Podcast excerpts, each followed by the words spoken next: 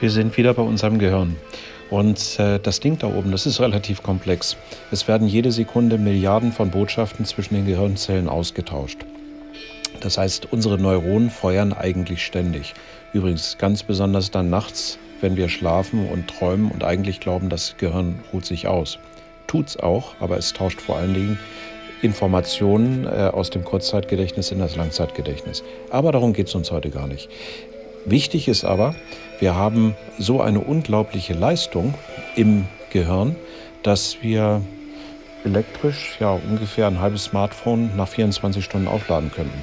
Und das ist, äh, denke ich, schon mal ganz interessant.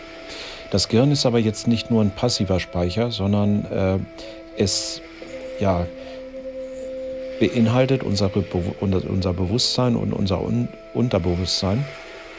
Also von den größten Gedanken bis zum kleinen Zucken wird alles vom Gehirn aus gesteuert. Und äh, diese Steuerung, ja, wie gesagt, erfolgt über ca. 100 Milliarden Nervenzellen. Jede dieser Nervenzellen, dieser Gehirnzellen ist mit 10.000 anderer Zellen verbunden, in der Regel im Durchschnitt. Das heißt, sie kommen dann am Ende auf 100 Billionen Einzelverbindungen zwischen den Nervenzellen. Oder anders gesagt, das Gehirn ist das komplizierteste Objekt im gesamten Universum. Und die neuronalen Aktivitäten steuern alles, alles, was wir tun. Unsere körperlichen, unsere geistigen und unsere emotionalen Prozesse. Das soll für heute erstmal reichen.